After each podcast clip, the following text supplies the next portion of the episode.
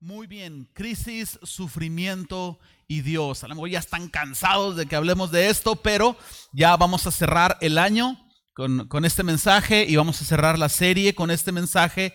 La semana pasada iniciamos la, la primera parte que es orando y buscando a Dios. Este es el mensaje número 12 en cuanto a cantidad de mensajes, pero es básicamente la parte 2 de lo que estuvimos hablando en cuanto a Job la semana pasada. A manera de resumen, para irnos conectando, hablamos cómo Dios permitió que Job fuera ah, afligido, probado, sacudido, porque Dios dentro de su sabiduría o su omnisciencia sabía que Job no iba a dejar de amarlo, que Job no iba a negar su fe. Dios sabía que esta prueba que vendría sobre Job lo haría a él una persona más fuerte, sabía que la relación se iba a intensificar con él. Dios sabía que Job amaba a Dios por lo que Dios era. Satanás no lo sabía. Satanás pensaba que Job amaba a Dios por las grandes bendiciones que tenía y le dijo en esa reunión celestial que leímos el pasaje, Satanás le dijo, quítale todas las bendiciones, quítale todo y vas a ver cómo deja de amarte y niega la fe. Y no sucedió así. Entonces, bueno, teníamos esta verdad central que era más larga de lo normal, pero lo puse a propósito para utilizarla como resumen y conectarnos al mensaje de hoy. Dios tiene un soberano control sobre todas las cosas. Él ha establecido límites y parámetros para nuestra aflicción, de manera que nunca permitirá que seamos tentados o probados más allá de lo que podamos soportar. El Señor permite que seamos probados y afligidos para que al final del proceso podamos ser transformados y disfrutar de una relación más profunda y plena con Él. Entonces vámonos a la parte 2. Eh, por eso es que va a aparecer en pantalla el inciso B. Si me ayudan en pantalla, por favor. Inciso B, porque era un solo mensaje. La respuesta de Dios a Job. La primera parte, Job está, como decimos en hebreo, sacado de onda. ¿Qué, está pasando, Señor? ¿Por qué? ¿Por qué esto? ¿Por qué aquello? ¿Por qué no me ayudas? ¿Por qué no me sanas? ¿Por qué pasó aquello? Ahora vamos a ver la respuesta de Dios. Parte del mensaje pasado tuvo que ver con cómo los amigos de Job, ¿verdad? Tenían esta idea de esta teología moralista y diciéndole a Job que, bueno, si le estaba pasando todo eso es porque él no andaba en santidad y por eso le pasaban esas cosas. Y entonces si Job hubiera estado de acuerdo con sus amigos en esto, que lo que le estaba sucediendo era un castigo por su pecado, Job hubiera perdido el verdadero propósito que Dios tenía para esto. ¿Cuál era ese propósito? Job estaba siendo llamado a experimentar y a vivir una relación más profunda con Dios a través del sufrimiento, a través de la aflicción. Poco a poco Job empieza a mostrar síntomas, empieza a, verse su corazón ahí y él empieza a pensar y a concluir dentro de sí que lo que le está sucediendo no es un castigo por su pecado. Me admira el entendimiento de Job porque nosotros hoy tenemos el Evangelio. Y en el Evangelio nos dice que Dios no nos castiga por nuestro pecado. Sí sé que hay aflicciones que van a venir a tu vida por pecado. Pero es un error pensar que toda aflicción es porque no andas en santidad. No es por nuestro pecado. Para eso vino Jesús. Él recibió el castigo que tú y yo merecíamos. Es de eso. El Evangelio. Pero Job no tenía el Evangelio como nosotros lo teníamos, sin embargo, Job está entendiendo que no tiene que ver con su pecado. Job está expresando su deseo de encontrarse con Dios, claro, buscando respuestas. Y cuando finalmente Dios aparece y contesta a Job, se muestra a él, hay cuatro cosas impactantes, cuatro sorpresas que no esperaríamos ver. Quiero compartirlas. Primer sorpresa inesperada. Cuando Dios viene a Job, el Señor aparece, pero Job no es aplastado. Job no es destruido, es decir, Dios no viene a destruir a Job por su insolencia. Ojo con esto. vivir lo que Job vivió, perder esposa, hijos y todo, y estar enfermo sin nadie que te atienda o te ayude o te cuide, créeme que es realmente para que alguien sea sacudido. Nadie tendríamos una buena actitud al respecto. Una cosa es que Job no dejó de amar a Dios ni de confiar en Él, y otra cosa es que las emociones de Job no estuvieran involucradas ahí. Entonces, en cierto punto sí, Job fue insolente. Dios no viene a castigar a Job por su insolencia, Dios entiende. Sí, Dios explota en su respuesta, pero Dios no aplasta a Job como cual cucaracha que es en comparación a la grandeza de Dios, ¿no? En el versículo, bueno, abre tu Biblia en el libro de Job, yo creo que sabías que íbamos a ir para allá. Vamos a abrir nuestras Biblias en el libro de Job y vamos a leer el capítulo 38, versículos del 2 al 7. La respuesta de Dios hacia todas las preguntas que Job tenía.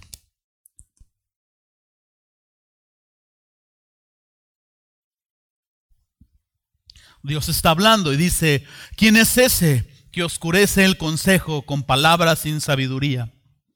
Ahora ciñete como varón tus lomos. Yo te preguntaré y tú me contestarás. ¿Dónde estabas tú, Job, cuando yo fundaba la tierra? Házmelo saber si tienes inteligencia. ¿Quién ordenó las medidas si lo sabes? ¿O quién extendió sobre ella cordel, es decir, cinta de medir? ¿Sobre qué está fundados sus bases? ¿O quién puso su piedra angular? Versículo 7. Cuando alaban la, todas las estrellas del alba y se regocijan todos los hijos de Dios. Esta es solamente una parte. Cuando tú estás leyendo el libro de Job, capítulos 38, 39, 40, 41, son preguntas de Dios hacia Job que, que él no puede responder ni una sola de estas. Pero a pesar de las palabras tan fuertes que Dios está hablando, palabras desafiantes, Dios no se está mostrando para aplastar a Job o para eh, eh, destruirlo. Dios, aunque a primera vista no lo parece, Dios está acercando a Job con gracia. Porque Job necesitaba ser sacudido. No sé si te ha pasado personas que entran en, ¡ah! en crisis y no están reaccionando y necesitan una buena cachetada. Yo lo recomiendo en el matrimonio, claro porque nos dan tantas las mujeres que creo que debemos de empezar a contraatacar. No, no no lo recomiendo, no lo recomiendo, para nada es pecado, pero a veces que a lo mejor alguien necesita, ¿verdad? Una cachetada, un balde de agua helada para que se ubique en esto. Bueno, es lo que Dios está haciendo con Job. Todas estas preguntas no son para humillar a Job, aunque claro lo humillan. Todas estas preguntas son un diálogo. Dios está iniciando un diálogo con Job. Estas preguntas es un diálogo en el cual Dios está llamando a Job a una relación con él. ¿Querías hablar conmigo? Aquí estoy yo. Vamos, vamos entendiendo la, situación. Entonces vemos aquí que un Dios imponente, omnipotente, terrible, temible, sabio, perfecto, infinito, al mismo tiempo está siendo tierno y se está acercando de una manera personal a Job. La única otra vez que hemos visto eso en la escritura, un Dios imponente y al mismo tiempo tierno, lo hemos visto en la persona de Jesús. Jesús es la imagen del Dios invisible. Cuando tú quieres saber cómo es Dios, tú puedes ver a Jesús. Jesús fue imponente, calmó tormentas, les dijo, date quieta. Y la tormenta se aquietó. Los endemoniados los, se humillaron ante él, multiplicó alimentos, hizo cosas sobrenaturales. Y al mismo tiempo Jesús era tan tierno y se acercaba a los leprosos y a las prostitutas y a los marginados de la sociedad. Un Dios imponente y al mismo tiempo tierno. Todo en la persona de Jesús. Número dos. Segunda sorpresa inesperada en el momento en que Dios se acerca a Job en respuestas. Aquí está, el Señor no responde, pero a la vez sí responde. ¿Sí me entendieron, verdad? O sea, ni sí ni no, sino todo lo contrario. Si lo entendieron, vamos al número 3. No se crean. Ah, sí responde, pero no responde. Sé que es un juego de palabras, pero permítanme explicarlo. A primera vista, Dios no está respondiendo a las preguntas de Job. Job está preguntando todas las preguntas que tienen su base en el por qué. Job tiene muchas dudas de lo que está pasando. Sabe que no es un castigo, que no es una destrucción, pero a la vez no sabe por qué está sucediendo. Se lo está preguntando a Dios. Entonces Dios viene hacia Job contestando su pregunta con más preguntas. Dios no le está dando a Job respuestas. Dios no le está diciendo a Job, oye Job, es que mira, ¿sabes qué? Es que todos los martes de, primer martes de cada mes tenemos una junta en el cielo y ese día se nos ocurrió invitar a Satanás, porque ahí andaba y quería saber cómo andaba y qué andaba haciendo, y propuso algo. Entonces, hace cuenta que dijimos, vamos a probarte, y tú no, no sabes que no te habíamos dicho. Dios no le responde ni le explica a Job el porqué de su aflicción. Dios no le explica a Job que en su omnisciencia, es decir, lo sabe todo, Dios sabía el límite y el parámetro en el cual podía poner presión sobre Job sin que Job dejara, fuera dañada su fe y dejara de amar al Señor. Y en base a ese límite, Dios estableció la aflicción. En base a tu límite, Dios puede establecer quizás aflicción a tu vida.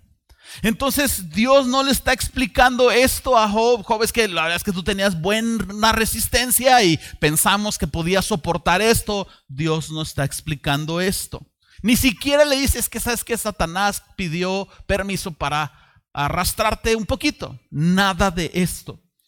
Entonces, en el momento más intenso de tu aflicción, si lo estás viviendo ahorita o en algún momento lo vas a vivir, tú tienes que recordar estas palabras. Tú tienes que recordar esta verdad. Dios no quiere destruirte. Eso es lo que nos dice el Evangelio. Dios no va a destruirte si tú tienes fe en Él. Él quiere destruir quizás tu carnalidad, quizás quiere llamarte al arrepentimiento, quizás quiere destruir tu vida normal y estable y convertir tu relación con Él en una relación mucho más extraordinaria y profunda. Entonces Dios decidió no responder específicamente las preguntas de Job, porque Dios sabía algo, que cuando Él se mostrara a Job, Job lo iba a ver. Y aunque Job no tuviera el porqué exacto, Job con solo ver a Dios iba a quedar satisfecho.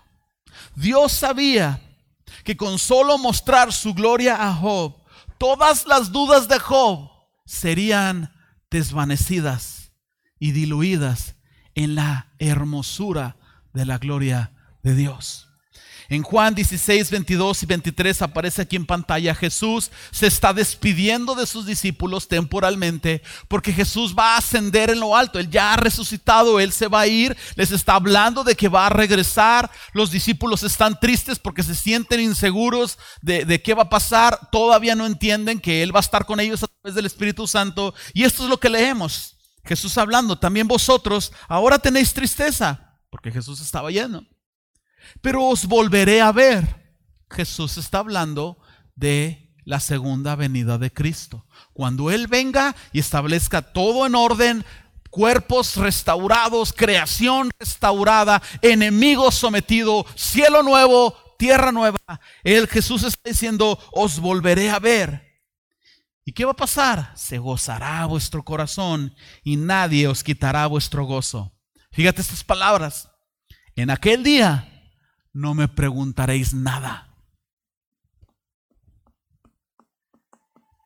¿Por qué este Señor? ¿Por qué aquello? Ya no va a importar el por qué cuando veas la hermosura de Dios. Al principio del curso leíamos este versículo que es como el pasaje base de todo este curso. Primera de Pedro 5.10 aparece también aquí en pantalla. Más el Dios de toda gracia que nos llamó a su gloria eterna en Jesucristo Después de que hayáis padecido un poco de tiempo, Él mismo os perfeccione, afirme, fortalezca y establezca. Y eso es lo que sucede en nuestras vidas. Entonces, cuando Dios está afligiendo a Job o al, al afligir Dios a Job de esta manera, Dios no solo está transformando la vida de Job, también está transformando tu vida y mi vida. Yo sé que te dices, ¿cómo es esto? Bueno, ahora tú y yo podemos tomar nuestras Biblias. Gracias a Dios por la palabra de Dios escrita.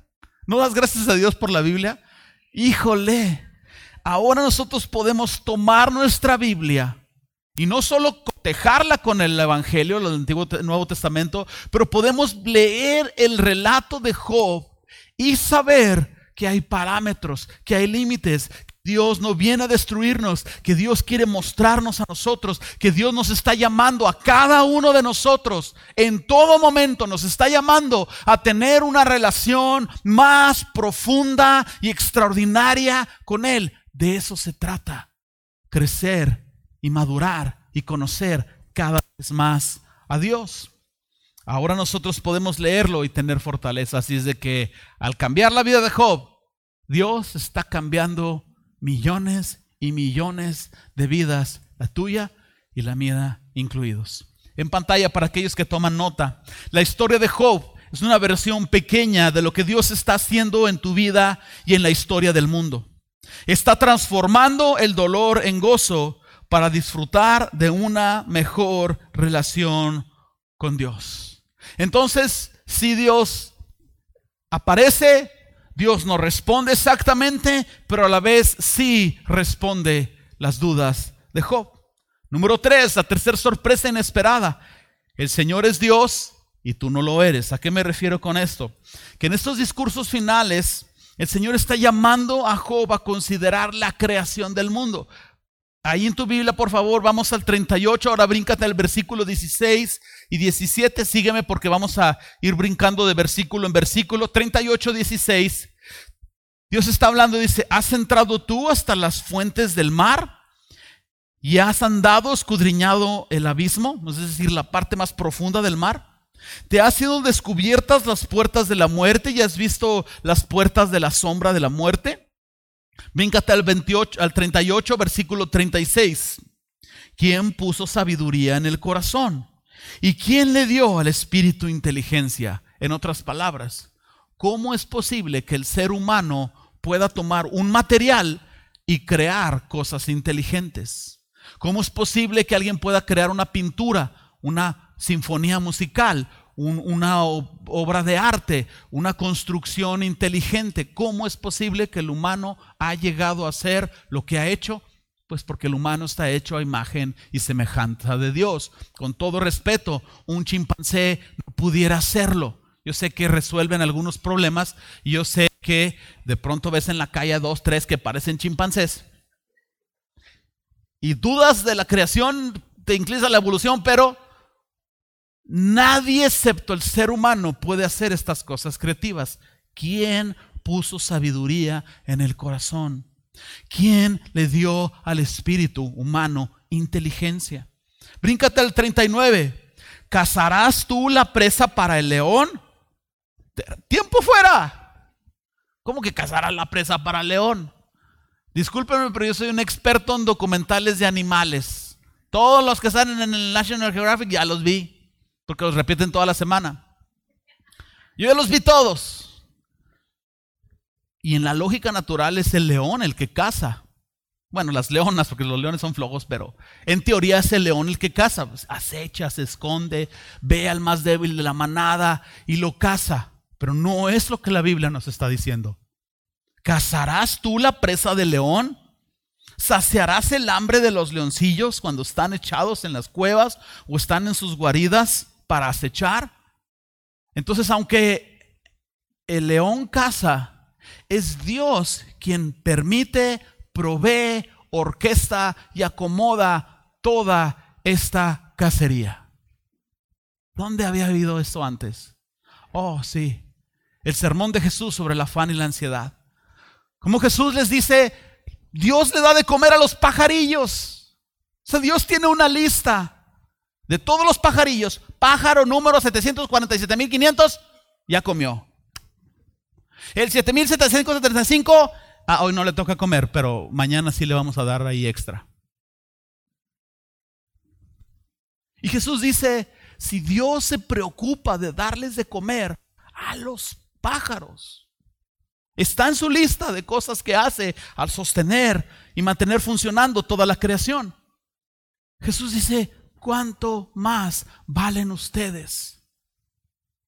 Si Jesús se ha hecho carne y ha venido a morir para salvarles. Dios sabe la aflicción en la que estás. En Job 42 el Señor le dice, ¿es sabiduría contender con el omnipotente? El que disputa o el que discute con Dios responda esto. Después de considerar el mundo físico, como Dios tiene un cuidado impresionante de toda la creación, es una enseñanza bíblica llamada providencia, que Dios tiene cuidado de su creación y cómo Dios mantiene todas las cosas existiendo y funcionando en todo momento. La tierra girando, los planetas girando, todo funcionando cual debe ser, es porque Dios no solo ordenó que sucediera, lo mantiene existiendo. Claro que Dios está interviniendo en tu vida mucho más de lo que tú piensas o imaginas que está haciendo.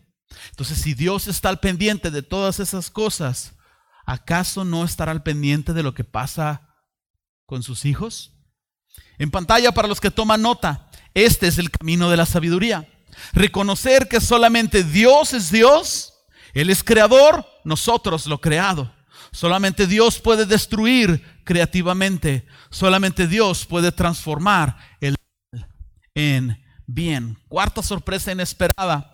Job está en lo correcto y sus amigos en lo incorrecto. Job esperaba que cuando Dios apareciera hubiera una explicación. Los amigos de Job esperaban que cuando Dios apareciera hubiera una condenación. Pero ni una ni otra. Cuando Dios termina de dialogar con Job, Dios se dirige al infeliz, al malvado y al zafado.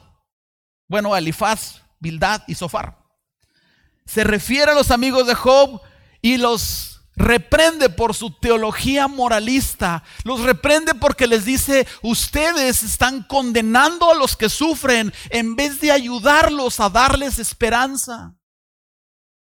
Qué terribles somos a veces los cristianos. En el momento en que está el cristiano caído, le damos más duro con su pecado. Como si no tuviéramos amigos que nos dijeran, ah, es que, no es el caso, pero estos amigos son una parte interesante. Job sabía que, bueno, pensaba que estaban equivocados sus amigos. Dios viene a confirmarlo en el 42, 7. Job dice, Dios dice, y aconteció que después habló el Señor palabras a Job el Señor dijo a Elifaz, temanita, mi ira se encendió contra ti y tus compañeros, porque no habéis hablado de mí lo recto como mi siervo Job. Tiempo fuera. Dios quiere que le ayudes a las personas a encontrarlo a Él en su gracia. Yo estoy de acuerdo que hay veces que tenemos que exhortar a las personas al arrepentimiento y para eso tenemos que sacar a la luz el pecado.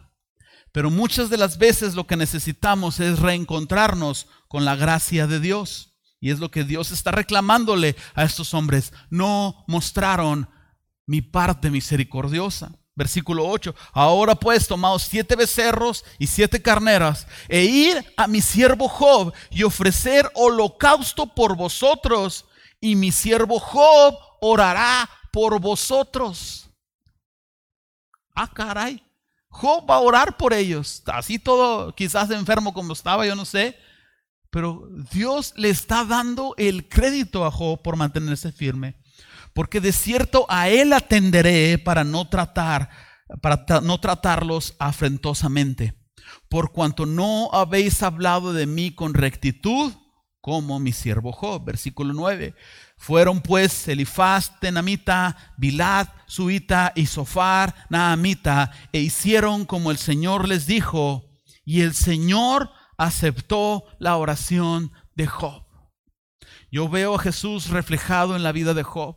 Job fue un intermediario entre la ira de Dios y estos hombres que no habían reflejado la misericordia de Dios. Job es una especie de intermediario por haber sufrido, Jesús también sufrió, y Job ora a Dios, Dios dice, yo solo voy a escuchar la oración de Job, no los destruyo porque soy misericordioso. Pero voy a dejar que Job ore por ustedes, porque Job a estas alturas sabe con precisión quién soy yo. ¿Por qué Dios respaldó la oración de Job? Bueno, la primera razón es porque Dios es clemente y misericordioso.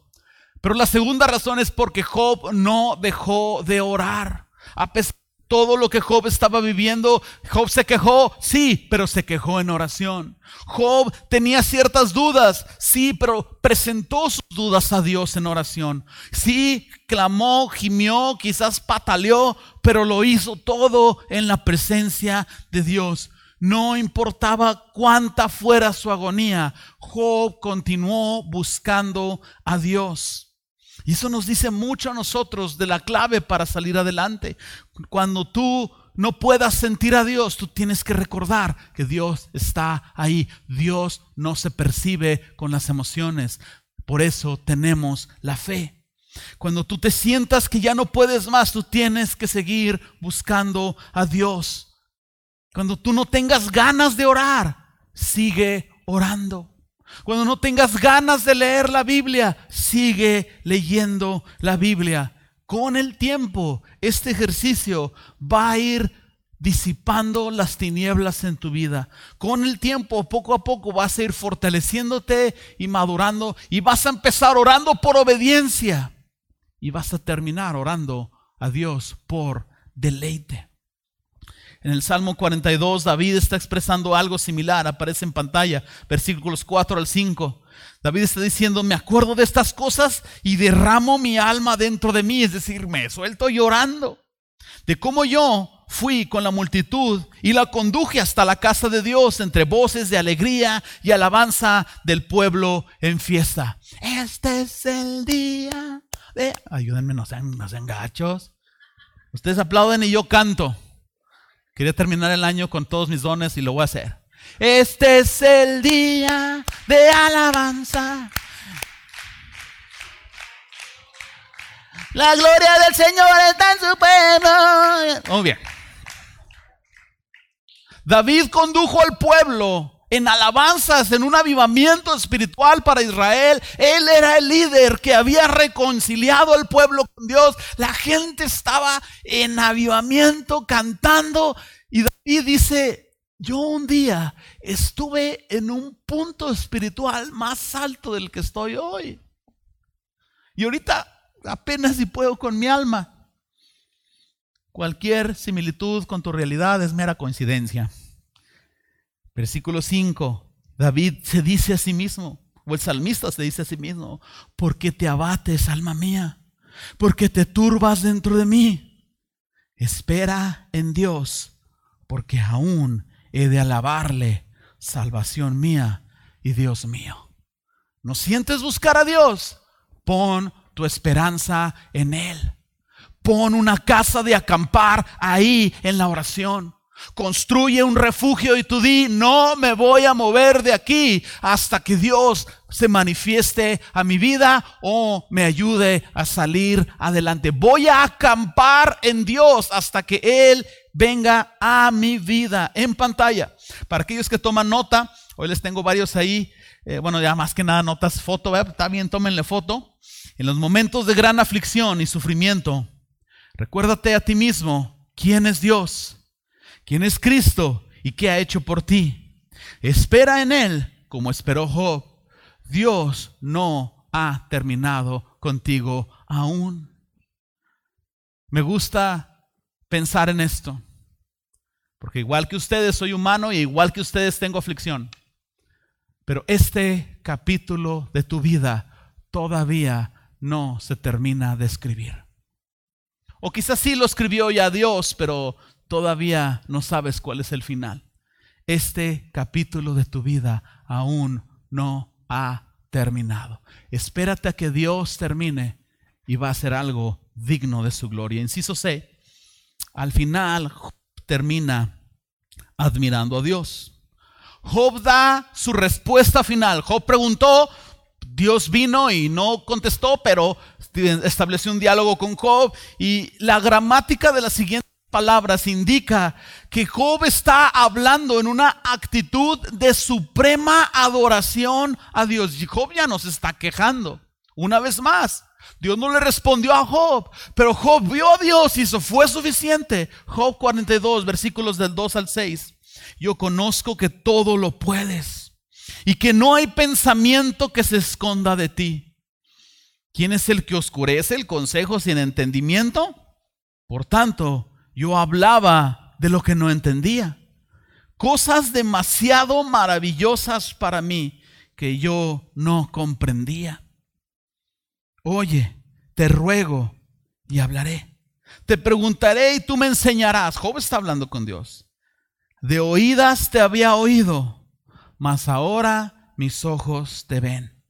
Por tanto, me aborrezco y me arrepiento en polvo y ceniza. Job vivía en este nivel espiritual. De oídas te había oído.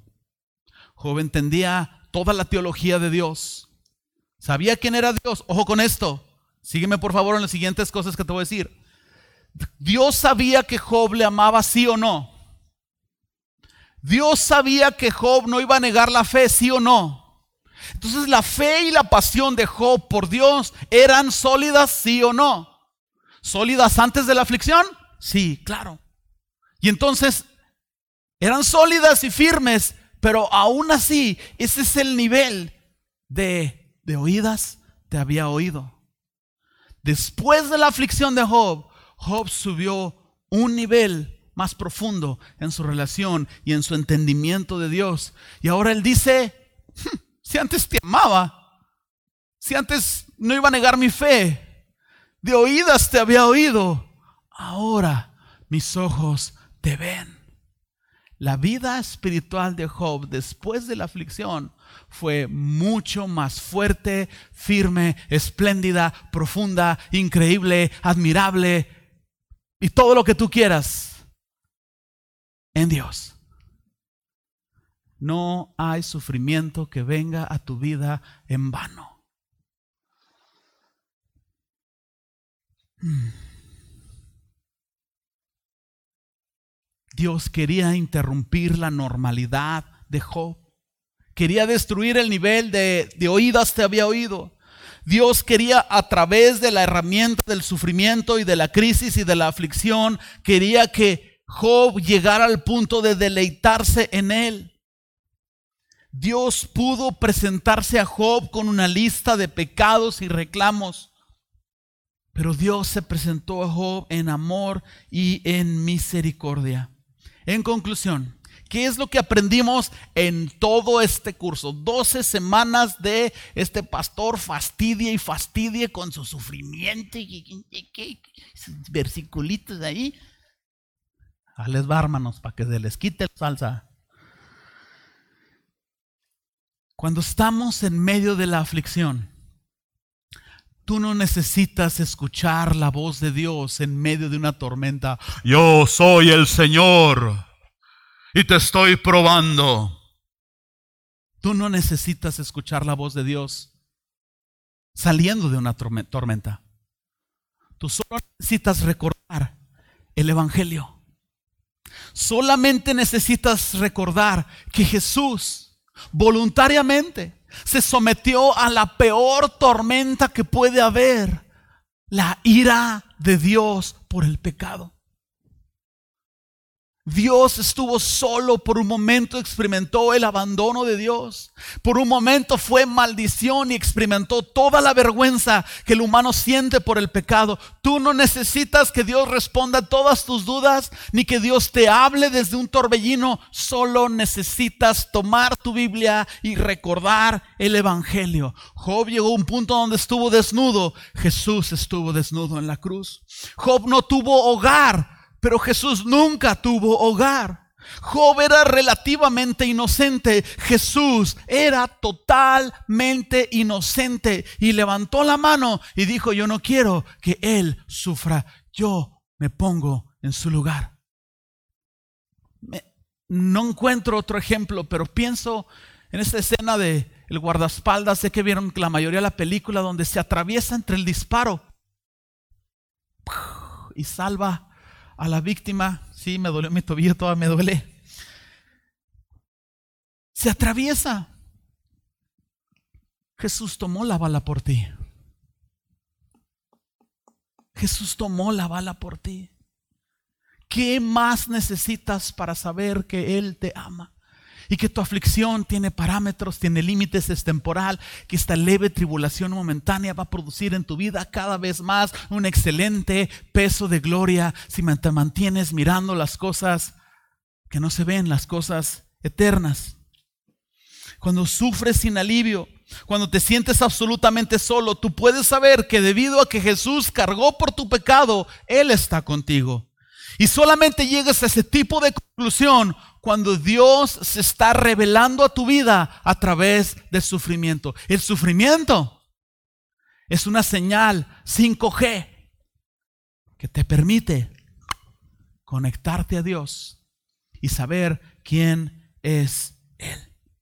Richie, si puedes ayudarme aquí atrás porque quiero terminar en oración. Yo no sé si tú has oído uno de los himnos más famosos a, través de la historia de la vida cristiana. It is well.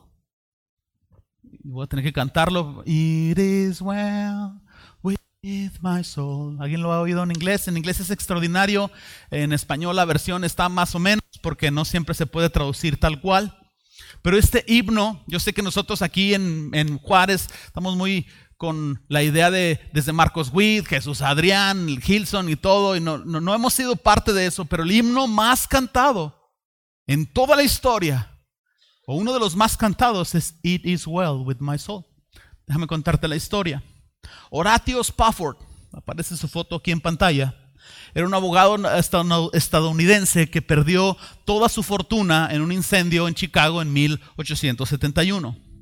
Después de haber perdido todo, Horatio envió a su esposa y a su hijo dos años después a sus cuatro hijas en un barco que partía hacia Inglaterra. El, el, barco chocó con otro barco y comenzó a hundirse. Mientras estaba hundiendo, Ana, su esposa, junto con sus cuatro hijas, oraron a Dios.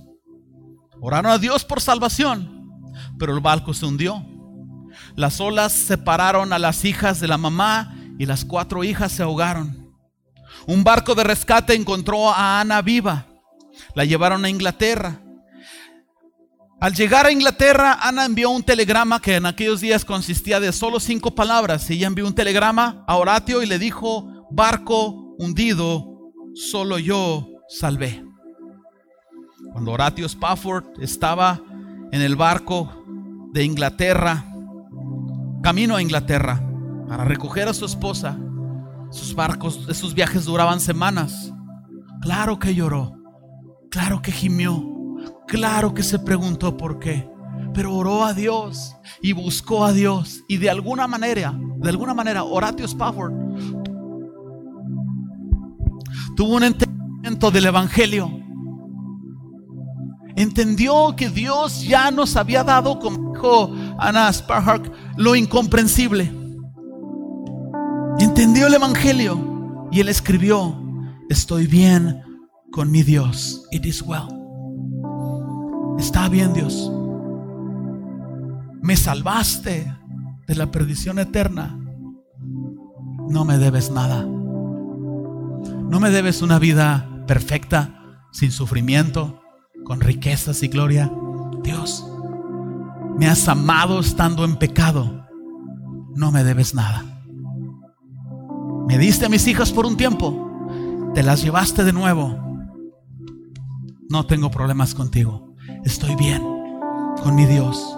De paz inundada mi senda esté, cúbrala un mar de aflicción. Porque un hombre que está lidiando con su dolor, buscando la paz de Dios, se la pasa escribiendo un himno en el cual solamente está hablando de Jesús y de su obra salvadora? ¿Por qué él menciona tanto de Jesús y su perdón? Porque Él entiende que Jesús le ha amado y le ha perdonado y eso es suficiente para Él. Feliz, escribió, feliz me siento al saber que Jesús me libró del yugo opresor, quitó mi pecado, clavó en la cruz. Gloria demos al buen Salvador. Y tú te preguntas qué tiene que ver todo esto con la muerte de sus cuatro hijas. Todo. Te explico por qué. Porque cuando las cosas van mal, una de las formas en que tú pierdes la paz es cuando piensas que tú estás siendo castigado por tu pecado. Cuando pierdes de vista que estás temporalmente en este mundo y pierdes de vista que vas hacia lo eterno, lo temporal te aflige demasiado. Y cuando quitas tu vista de Jesús, todo sufrimiento parece devastador. Pero mira la cruz, todo castigo recayó sobre Jesús, él escribió. En simples palabras, durante ese viaje de regreso, ir meditando en la cruz y en el amor de Jesús, libró a este hombre de ser prisionero de la amargura, sanó su corazón, confortó su alma, para cuando él llegó a Inglaterra, él llegó triste, claro, a él le dolió, quizás lloró al ver y abrazar a su esposa, extrañó a sus hijas absolutamente, pero con un corazón en el cual Dios lo tenía en su mano. Cuando tú estés en la crisis, en el sufrimiento, en la aflicción, hermanos, no me canso de decirles, busca a Jesús, medita en Él, piensa en el Evangelio, en su obra redentora humíllate delante de Dios y comienza a recibir el consuelo de Dios. Y seguramente, si lo haces con un corazón correcto, vas a llegar a, las mismas palabras. Señor, estoy bien contigo. It is well. Un último ejemplo y les prometo orar. Hay un libro que ha generado cierta inquietud. Algunos lo han encontrado de tropiezo, algunos le han encontrado de bendición. Yo no sé si tú has leído el libro La cabaña, aparece la foto aquí en pantalla. Yo no sé si has visto la película, pero en este libro de La cabaña o de Shack, Paul Young expresa una verdad interesante. Yo estoy de acuerdo que la forma en como él presenta a Dios es controversial y ha causado revuelo. Y yo no sé qué opinar en cuanto a la forma en como él presenta a Dios. Pero sí sé que Paul Young tiene un punto. Y su punto es bueno y estoy de acuerdo con el punto central de su libro. En la historia de este libro, La cabaña, se, se trata sobre un hombre que perdió a su hija en manos de un asesino. Y este hombre mató a su hija en una cabaña. Y en esa cabaña, la misma cabaña donde murió su hija, este hombre encuentra el consuelo de Dios. En esa cabaña este hombre tiene una revelación de Dios que no solo sana su corazón, sino restaura su relación con Dios. La moraleja del mensaje de Paul Young es este. La cabaña simboliza el sufrimiento.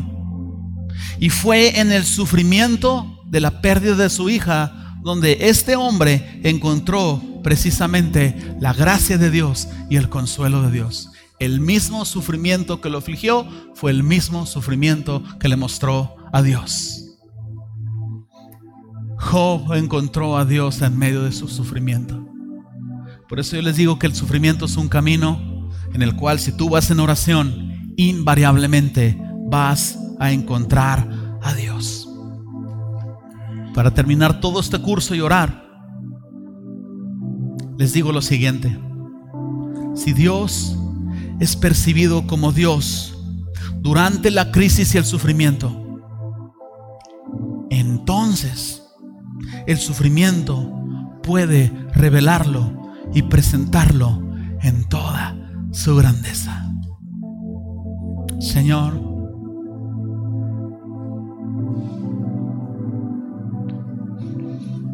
Ayúdanos a no perder la perspectiva, Señor. Sabemos que eres misericordioso, pero nunca jamás retires tu misericordia de nosotros,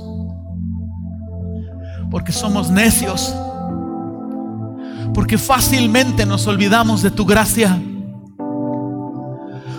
Porque tenemos la terrible y abrumadora necesidad de constantemente estar recordando tu evangelio, como tú nos has amado aún siendo nosotros pecadores, como tú nos has perdonado, como tú has mostrado la máxima muestra de amor. Y es tu amor y la revelación tuya, Jesús, lo que disipa nuestras dudas, lo que alivia nuestro corazón Ciertamente hay veces, Señor, que no, sabemos qué hacer.